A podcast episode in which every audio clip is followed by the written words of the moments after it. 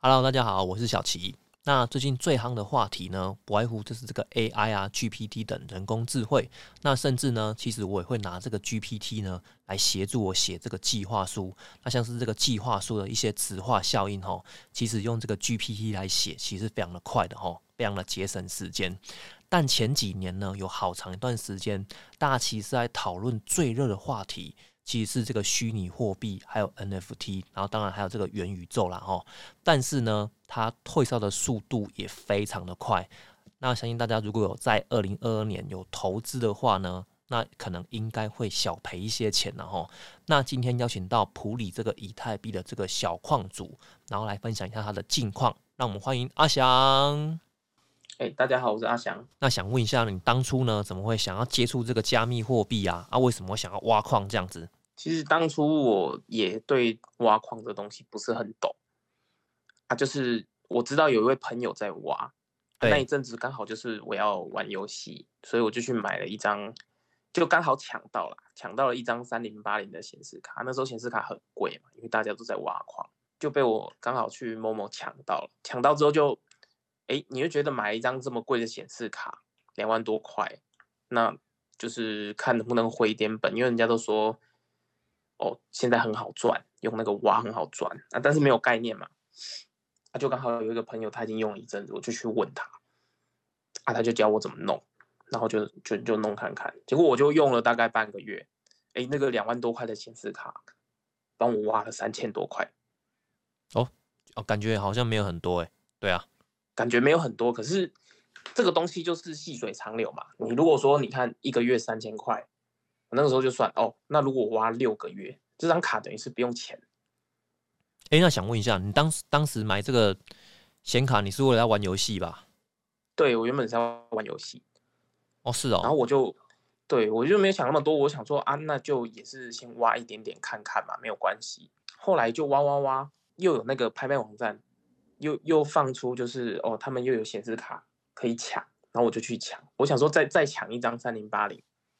这样我就两张嘛，对，一个月可以多六千块的收入，那可能半年后我就这这东西卖掉，哎，其实我都是多赚的这样子。哦。结果抢抢抢，哎，三零八零没有抢到，结果抢到一张三零九零，三零九零那个时候大概四万多块。哦，一张四万多块哦，四万多块。然后三零九零的性价比就没那么好，但是它一个月也可以挖四千多块。哎，那想问一下哈，就是那现在就是那个以太币也算是有点崩盘了哈。现在一颗以太币呢是大概我早上看了一下哈，现在一颗以太币大概是五万四千块左右，五万多对，哎五万四五万五万二是五万四啊哈。现在的显卡，你说刚刚那个什么三零八零，现在原本买两万多嘛，对不对？啊，现在其实挖矿已经没那么夯了。那现在这显卡大概一张剩多少钱呢？其实没有差很多哎。啊，没差很多。那个时候买到的是属于原价的显示卡。你如果说你现在你买一张新的三零八零，应该也要一万七万八。哎呦，那这样可能就是比当时就是新的啦。我以新的来讲，如果是挖矿过的，那可能一万出头你就买得到了，就是已经被挖过的。因为你不，人家不会去分你挖烂了还是你只挖一下下，反正你就是挖过了。哦。哎，那这样说起来，那其实现在显卡说很好买，啊，其实也比当时很难买的时候便宜个两三千块而已，是不是？没有，当时我买到是因为我去拍卖网站抢到的。哦。当时的一张三零八零的售价，就是我我买到我直接卖掉，我都没有玩，可以卖四万多块。哦。对，那三零九零那个时候一张是六万多块，后来陆陆续续币价有涨。三零九零炒作到八万多块，对我买四万多，等于是我都不挖，我直接卖掉，我就现赚三万。哇，可以炒作到这么高的价钱哦！对对对，可是现在你如果三零九零，你去找人家挖过矿的，可能是两万二、两万三就买得到了。哇，这么可怜哦！对对对对对，啊，其实这个落差我现在电脑里面装的也是三零九零，就是另外一个朋友挖挖一挖，他没有打算买。就就借我打游戏这样，就插在我电脑上。当初也是买了六七万块，哇哇，差那么多哦。对对对，那其实这个，所以他也舍不得卖，因为他卖卖就等于是亏嘛，卖划不来啊。对啊，对啊，他就说啊，宁愿留着打游戏啊，他又自己用不了这么多，所以他就借我一张这样。哦，是哦，哦，那表示说这是去年的时间嘛，就是那个乌俄战争开打，然后当时那个币圈的是有一阵血洗这样子嘛，币价整个腰斩。那当然，其实你没有挖以太币的原因是很多嘛，对不对？第一个是它币价腰斩，然后还有一个原因是不是因为它的机制转换？这可以跟我们分享一下吗？对对对，其实其实最主要是因为它机制转换啊，但是机制转换这个东西，它说不准什么时候会转。对，因为当时挖的时候，那一那一波其实它就是刚一波说要转换，然后没有转过去。对，当当下我毅然决然就就主矿机了。那个时候我我抢三零八零买到在试挖的时候，那个时候是二一年的七月，二零二一年的七月，对对对对对，七月那个时候的币价其实是。刚跌下来，它从十二万跌到那个时候好像是七八万，算是那个时候算是低。对对对，嗯，对对对。那那个时候低，然后我我就同时间在找，因为我另外一个朋友有在挖嘛，那那个时候他教我挖嘛，嗯嗯嗯嗯，啊，我就玩票性质就挖两张显示卡而已。可是那个时候就是因为呃，因为我的工作其实没有。没有办法太去做一些兼职的工作，对对对，所以我就会变成说，我想找一些就是类似被动收入的东西。那我那个朋友就告诉我说，他挖矿其实他都没有在管，嗯，他每个月以他投资额，他那个时候投十万块左右，他一个月可以回一万，哦，其实赚蛮快的呢，一万多啦，就是一万多，然后扣完电费哦，他还有一万多的收入，因为他比较早就组，他好像三四月就组了。嗯嗯嗯嗯，对他那那些都已经回本了。那后来五月的一波高峰之后跌下来是七月，七月那个时候我开始煮，煮煮煮煮煮煮到我第一台煮完，因为因为你要中间要收卡嘛，要组平台嘛，要要有滴滴扣扣的东西，弄完的时候已经是八九万，对，然后就变成我当下就吃到那个红利了。那蛮爽我第一台矿机对我花了大概十万块。不能挖的原因是什么？不能挖的原因是因为它，哎，它原先的机制叫做工作量证明，然后它转变成权益证明。这个是什么意思？就是工作量证明，就是我们用很多的，我们把显示卡比喻成工人，他需要很多的工人去挖这个矿。对，简单说就是靠电脑很多的显示卡做运算，算那大家去猜，对，猜出这个地址，猜到的人就得到这个币，这样子。嗯嗯，那。就是母分母的问题嘛，你分母越多，那得到的人就越少，对对对，所以其实大到最后都是很多人一起做一个矿池，大家一起去挖这个币，挖到之后再来大家去均分，对，对，大家去均分，那可能就是像台湾的矿池，可能就是同时有数十万人在挖，那可能每个小时都都会挖到一些币，然后每个人就拿零点零几这样子，啊，以你。以你我们当时讲算力，算力高低去就看趴数嘛，你的趴数是多少，那去分那个币的量。对对对。所以如果说今天呃挖的人越多，难度会变高，难度变高，你得到的币就会变少。那为什么要转成权益证明？就是因为 POW 这个工作量证明的模式，它非常的耗电，它需要很大的对很多的显示卡，那去做运算，那要吃很多的电。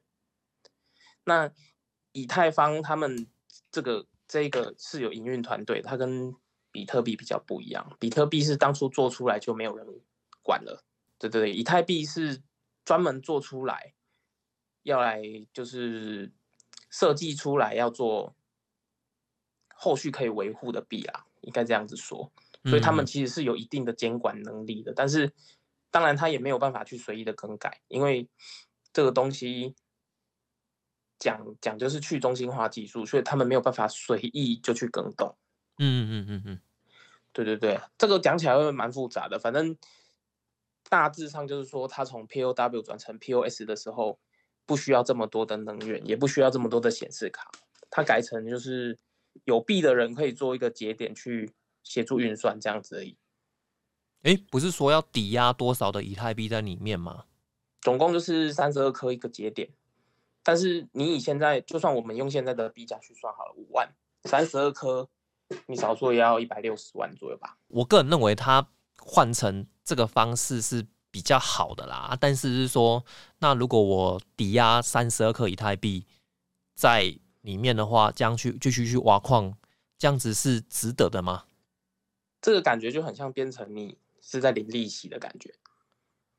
因为我觉得，那表示说这个方式就是你有去，你就是有去三十二颗这个节点，那表示说挖的人就变少了，不是？那表示说你去挖这个以太币的获得的币会变多，它的流通性会变少啊。因为如果我们当初是矿工在生产的话，矿工一定要把它卖掉，或是把它换成别的币，或是把它留着，反正就是会有一个流通性在。可是，如果你今天换成这样，就是变成只有特定的人士，譬如说是大的呃交易所，他们持有很多的币，银行有点类似嘛。银行如果手上有很多的钱，他们会去做其他的投资，那他们可能会去做，就是这些交易所可能会去做一些节点的投资。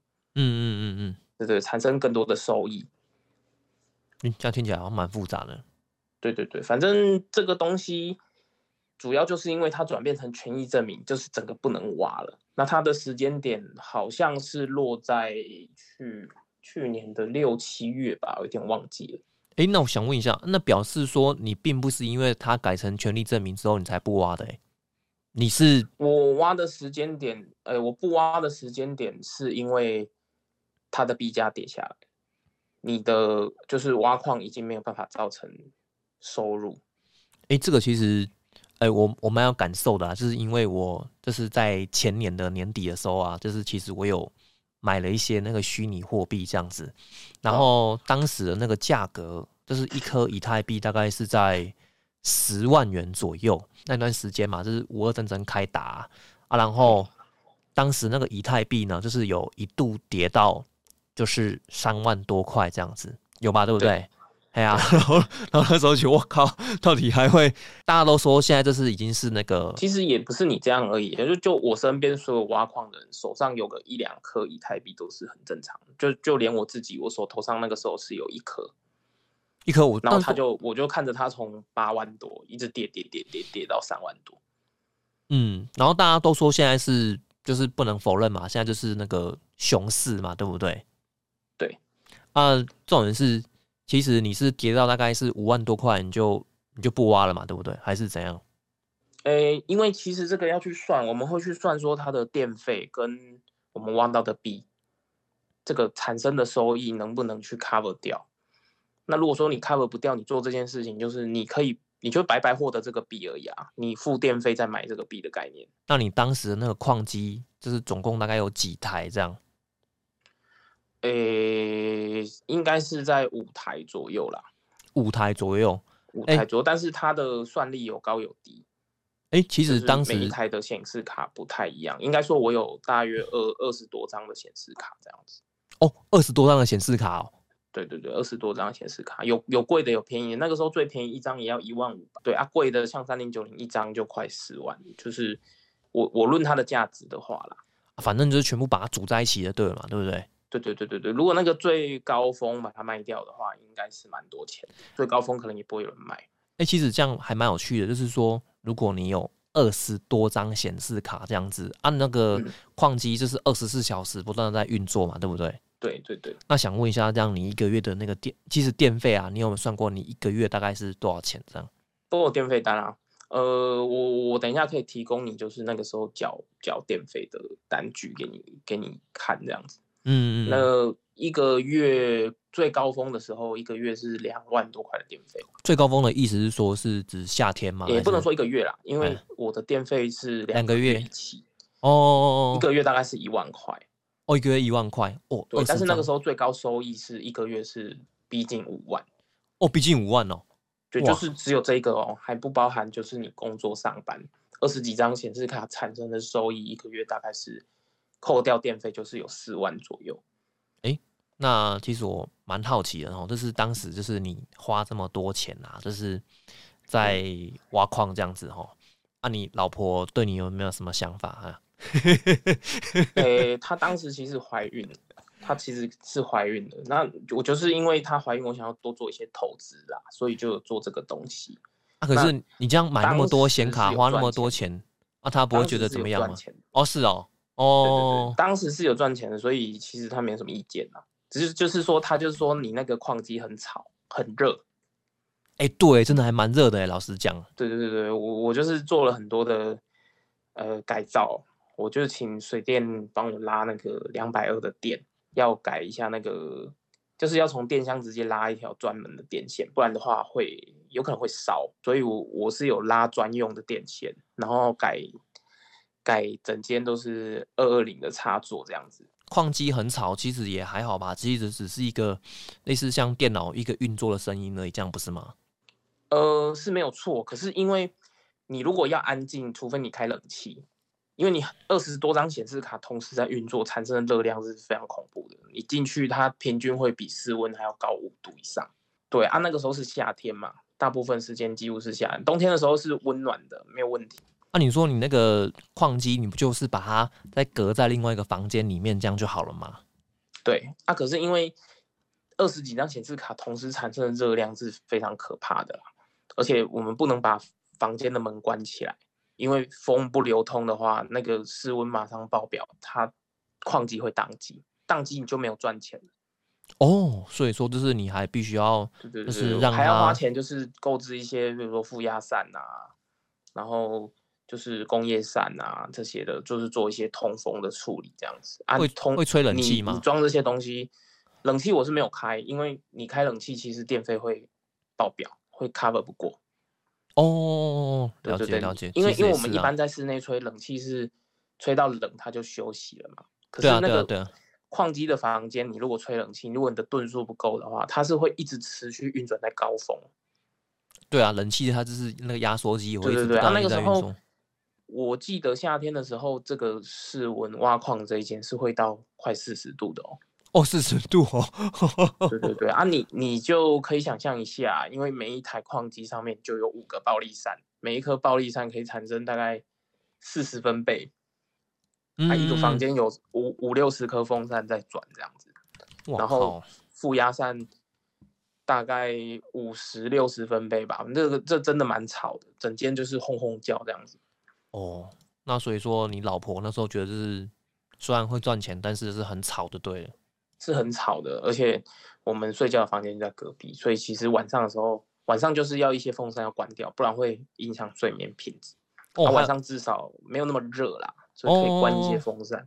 哦，了解。后面就是都买自动的啦，就是买一些智慧型开关，几点的时候它就会运转这样子。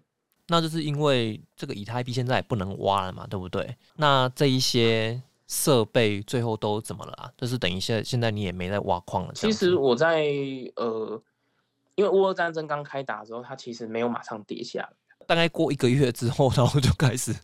对啊，因为刚开始没有那么那个乌俄战争刚开打的时候，其实又加上疫情嘛，其实大家的手上资金其实很多，而且乌俄战争开打对很多人是没有感觉的。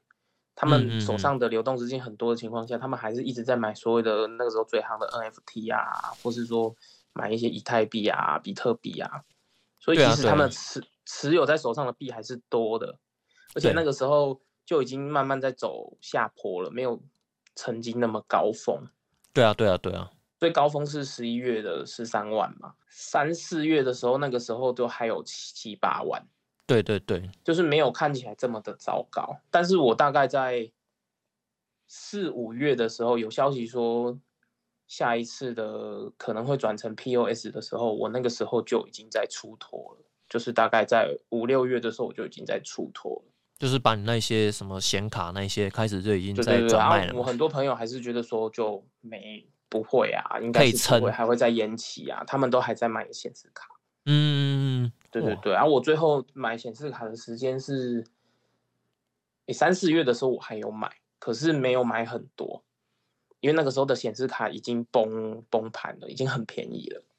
嗯嗯，了解。对，那个时候已经是对半砍了啦，就是原本一万五的显示卡只要七八千就买得到了。嗯嗯嗯，那我就觉得哦，那我再买个两三万应该不会很多吧，因为那个时候挖也一个月也超过两三万了。那其实当时还有那个很红，就是这个 NFT 这样子啊。你当时你会不会觉得 NFT 一开始就是一个就是割韭菜的一个项目？其实当下没有这么大的感觉啦，因为那个时候很夯嘛。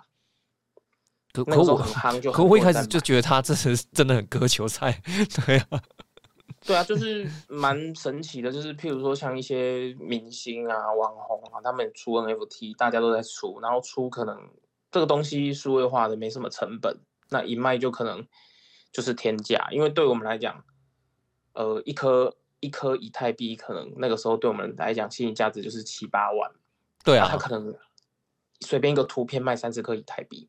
然后就瞬间卖掉了，对，这我觉得很可怕哎。对啊，对，那个时候就就会觉得很可怕。那我也不太敢去碰啊。再再来就是也碰不太起，真的蛮贵的。想说今天要录这一个有点过时的话题啦，但是我还是有去查一下那个 NFT，就是目前一些主流平台的价格。其实现在哎，很这很可怕哎，就是现在那个 NFT 一些国外的平台啊。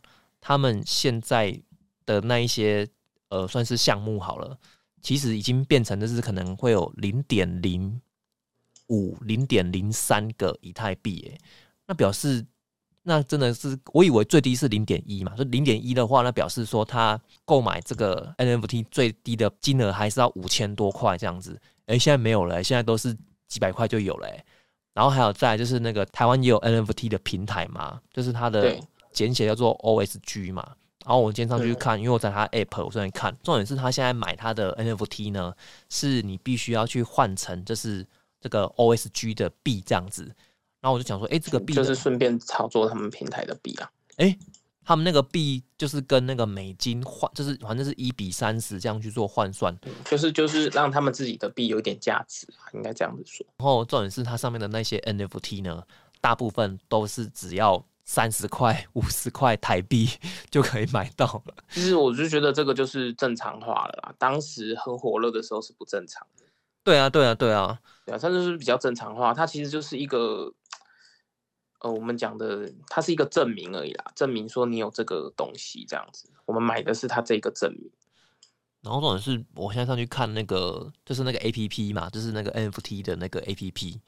它里面就是一堆那种什么自拍照啊，什么什么之类的，然后全部光去卖这样子，然后我觉得这个真的还蛮好笑的。然后一张可能只要可能二十块台币或三十块台币这样，对啊，它已经变成一种就是有点类似玩票性质，它好像没有什么，它已经不是什么指标的东西，真的是。啊，那个也是现一种技术的展现啦。我我这么认为，它可能以后还是会有一些应用，但是不是现在。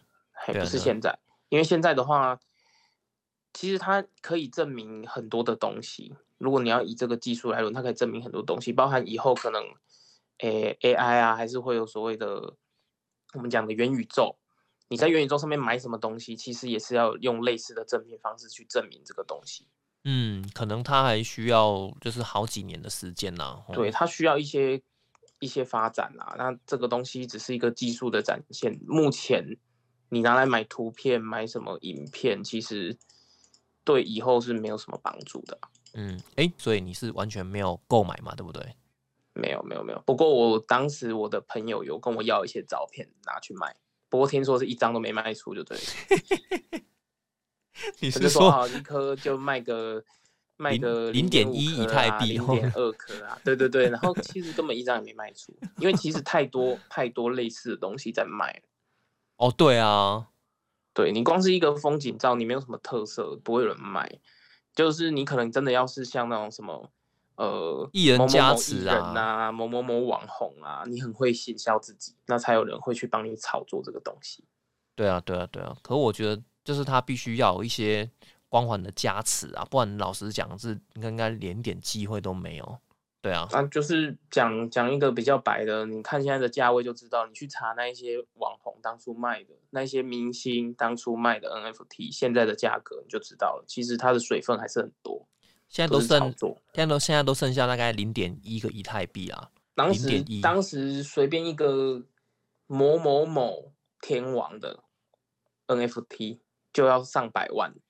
对啊，台币，对对对，你现在不可能啊，就是它还是会有一个价值，可是不可能是上百万。嗯，我现在我现在看都不知道，我现在看都零点一吧。对啊，对对对，以后会不会有不知道，因为毕竟加密货币现在慢慢的就是已经变成一个投资商品的感觉了，所以以后会不会再涨起来不好说。哎，我想问一个问题哈，就是今年的农历过年这样子，然后其实今年在一月份的时候，大概就是一月或者是二月的时候然后这是在农历年前，当时的以太币的价格是有一度又跌到，就是一颗以太币三万多块。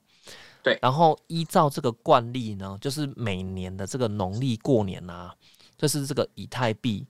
就是都会上涨，因为华人过年嘛，啊，是我们有很多的这个压岁钱这样子哈，就是会有很多钱，然后它就会流到这个股票市场啊，不管是虚拟货币市场这样子，嗯，然后几乎是每年的年节，然后几乎都会上涨，然后我在想说，哎，那这一次我为什么又没有把握这个机会？它其实算是一个好的投资标的耶，因为。我已经知道说农历过年就是一定会上涨，对啊。那如果当时我就是有投资这个以太币，等它三万多块的时候，我有买个十来颗，或者是我有买个一些数量起来，然后在这个农历年过后，然后或者是像现在我把它卖掉，那其实我就能赚到很多钱了。那你觉得这样想是正确的吗？可是我觉得它这个东西你不能用一般的就是。投资商品啊，股票这种东西去当做它的一个范本，你不建议吗？啊，嗯，也不是说不建议啦。当然，你个人投资是个人的行为嘛。但是这个东西你说不准，因为今年像是呃，就大陆来讲好了，他们的经济状况也不是很好，台湾的经济状况也不是很好，而且刚解封，有很多事情很难说。嗯嗯，那你这个讲法就很像类似哦，当时刚疫情的时候，哎，我们怎么没有先把那个所谓的航运股啊，哦对啊，起来嘞？对对对，像有点像这个感觉，就是已经涨起来了。当然我们会这样想啊。嗯嗯，对啊，那也可以讲说哦，现在六万多，搞不好明年会涨到十二万，那你敢买吗？其实也不好说嘛，对不对？对啊对啊对啊，搞不好我们买下去，它又跌到三万了。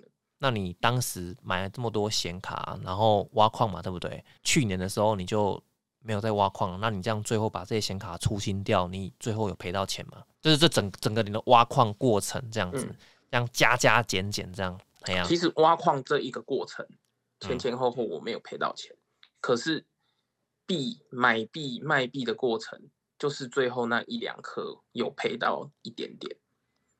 那所以其实一前一后的话，我应该还是赚了大概有赚一小笔啦，我没有没有亏到钱。哦，是哦，赚一小笔是指大概大概多少啊？大概就应该有差不多二十哦，有二十哦，这么多哦。对对对，应该有差不多二十，但是因为我那一阵子的开销也比较大，我老婆怀孕嘛，其实大部分也是就是用掉了。不过实实质上的金钱是增加的。哦。哦，算了。对啊，事实上，因为最后那些显示卡二十几张不是开玩笑，二十几张卖掉也卖了二十几万、三十万有二十几万呢。哦，是哦。对啊，他们大部分都都已经挖回本了，所以卖掉都是赚的。等于就是你最后这一波就是把它赚回来这样子啊，对不对？对对对啊，可是你最后有一些币就是自己投资的币都跌下来啦，其实。投资的币的部分就可能对半砍，可能赔了也没有很多啦，四万五万。那这样平均起来，啊，那个我就认赔了，因为我我就不想搞，我就认赔。那等于你不就都把那些币都出掉了？哦，就只剩下一些就是阿里不达的小币，那个可能也不知道未来会不会涨，就就放着，因为那个卖也不值钱啊。哎，那些小币我我也有买，对啊，对啊，搞不好谁知道对不对？说不定十年后一颗涨到一块钱。应该说，我现在还有留下很多那个什么 NFT 币啊，然后还有那个什么柴犬币啊等等那一些啊。对啊，对啊，对啊。但是我是觉得那些币都是数量很多啊，不值钱啊。那以后如果你就算只涨个零点零一，它也是十几倍了。对啊，对啊，就是希望说它有一天就是 会会涨起来没？对啊，有希望有一天。最近的情势有一点改变，我也不晓得会不会有。转机，因为最近有多一个新的币，是挖起来是有是有收益的。什么币啊？好像叫 KAS 吧。哦，是哦。对，可是它的收益很低，它有点像挖未来的感觉。但老实讲，就是我现在对于这个加密货币是非常的恐惧的，哎，因为包含像去年，因为你赔到钱了，所以你恐惧啊。不止这个部分，就是他二零二二年的时候，就是那个 FTX 的那个交易所不是破产吗？哎，这这件事情其实蛮大条的，我就觉得这个很很可怕，哎。可是现在这这样子的情况也不限于加密货币，因为整个投资环境都不好啊，像是。银行也在像是美国那边最近也倒了两间银行，实体银行也倒了啊，所以其实不不限于加密货币，就是都有风险。它的风险一直不断在提高，哎，然后我就觉得哇，那现在其实对于这个投资上，就是其实压力越来越大。其实这东西就是这样子啦，一阵一阵的嘛。像我刚刚讲的 KSB 最近涨了一百多倍。哦，是哦，对，涨了一百多倍。可是我觉得问题是出在说。因为我很常，我也很常在听这种，就是类似像加密货币的这个 podcast 啊。可是重点是，我觉得当他们说很看好某个东西的时候，其实你在投资都已经完全来不及了。然后我觉得，其实其实这个东西就是这样子啊，投资嘛啊，你现在如果你要去听所谓的老师还是什么，这个东西又没有很久，没有所谓的老师啊，嗯。对啊，那你如果真的要看一些比较准确的，这个东西是源自于网络，那就是网络自己看就好了。我自己这么觉得啦。我真的没办法去搞懂，就是说他们那些就是，呃，我觉得有一些内线消息啊、小道消息啊这部分，我觉得还没办法掌握哎，因为等到你发现的时候，其实你在投，其实我是觉得都嗯，对啊，这个这个东西就像是你讲的，呃，我跟你讲的时候，你甚至不知道有这个币嘛。嗯嗯，对啊，但是这个东西目前，呃，就这两天来讲，它就涨了五十趴了。你觉得它有没有可能还会再涨？这个不好说，我也不知道。哎呦，但是目前它涨幅就是非常的高啊啊，偶尔就是会有几只币是这样子的情况。它如果是在一两个月前你就挖，现在已经涨了不知道几十倍了。那想问一下，那你之后还会再投入这个挖矿的部分吗？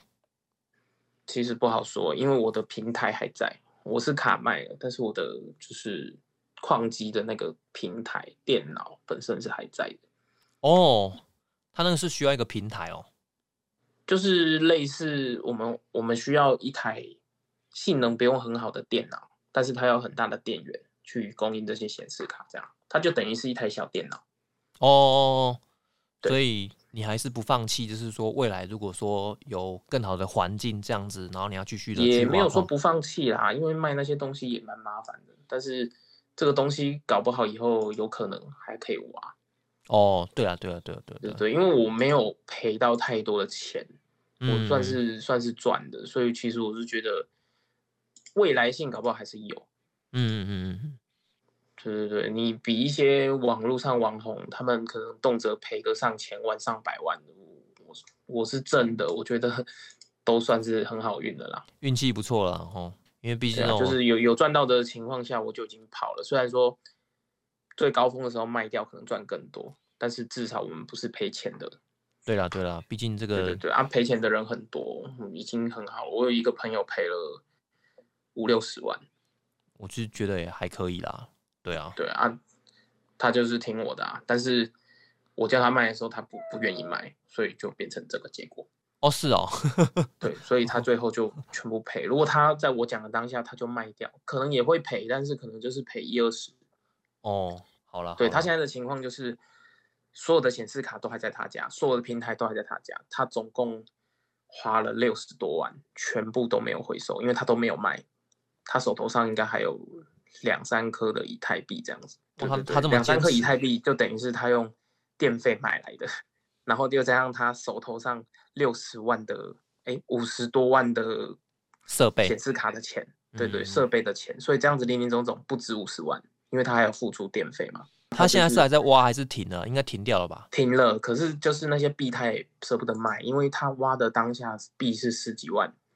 现在的币是五万块，他舍不得卖。对对对，然后就看十年后有没有机会让他回本这样子。那就之后再看看这个状况怎么样了哈。对啊，那也也祝福你回本了。我还继续放啊，哎呀，继续放。啊，那个就是个投资嘛，就就就摆着。好啦，那我们就很感谢这个阿翔的分享啦。那我们就下次见喽，拜拜，拜拜。